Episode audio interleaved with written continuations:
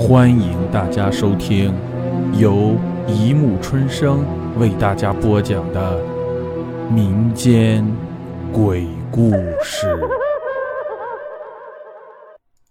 第四百五十四集《凶宅失忆》。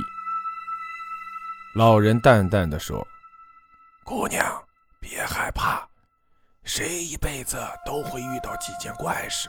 你看。”我今年都八十多岁了，到了我这个年纪，你就会发现周围的世界和年轻时看到的不太一样了。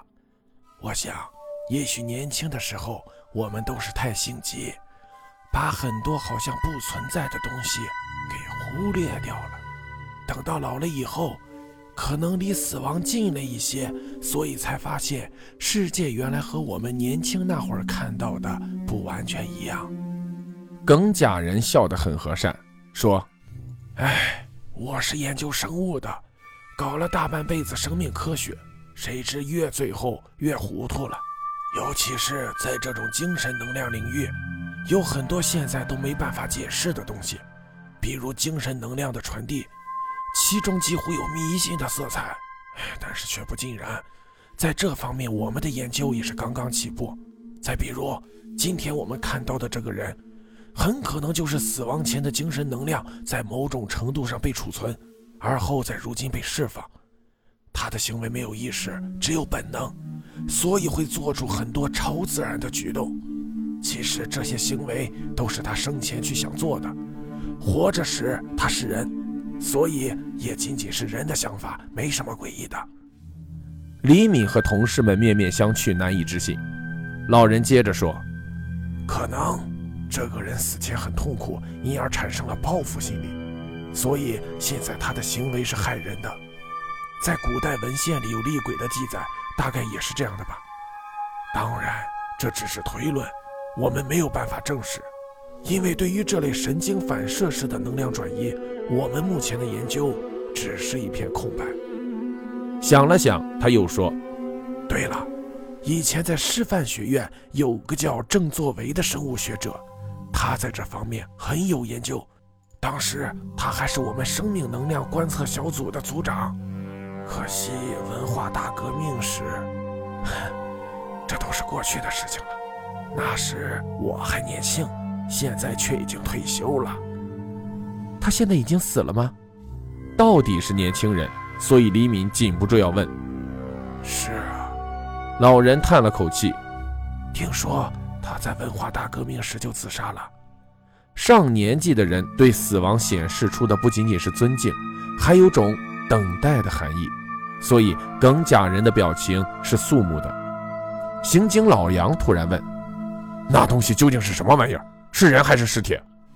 他半天没出声，一说话就把大家吓了一跳。应该是尸体吧？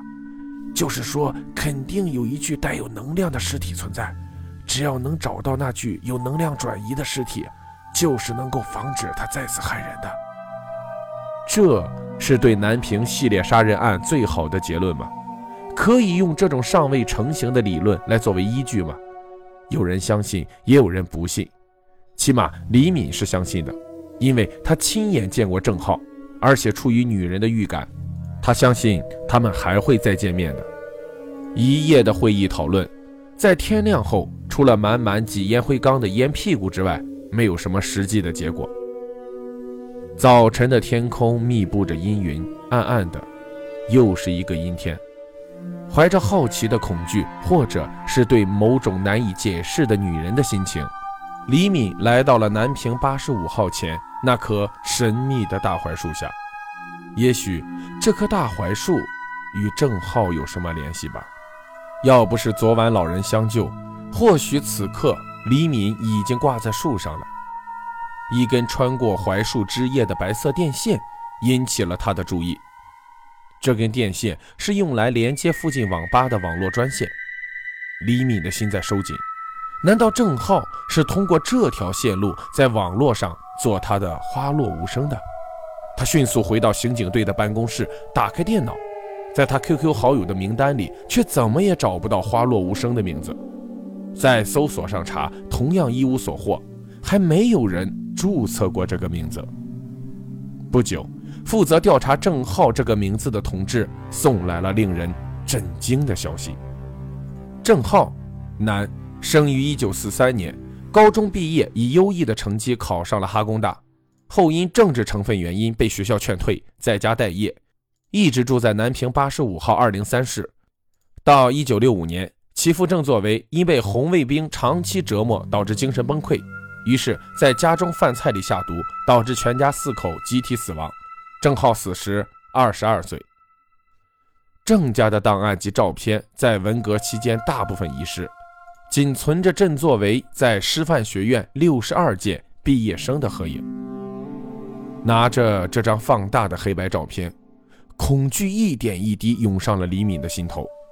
照片上的人们穿着那时最为普遍的暗色衣服，笑容可亲。像一张张骨灰盒上的遗照，留下了许多年后人们永远也忘不掉的音容笑貌。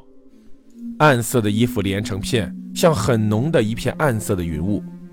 郑作为站在其中，无私地笑着，很自信。他和李敏见到的郑浩有点像，父子之间遗传着同样深沉的大眼睛。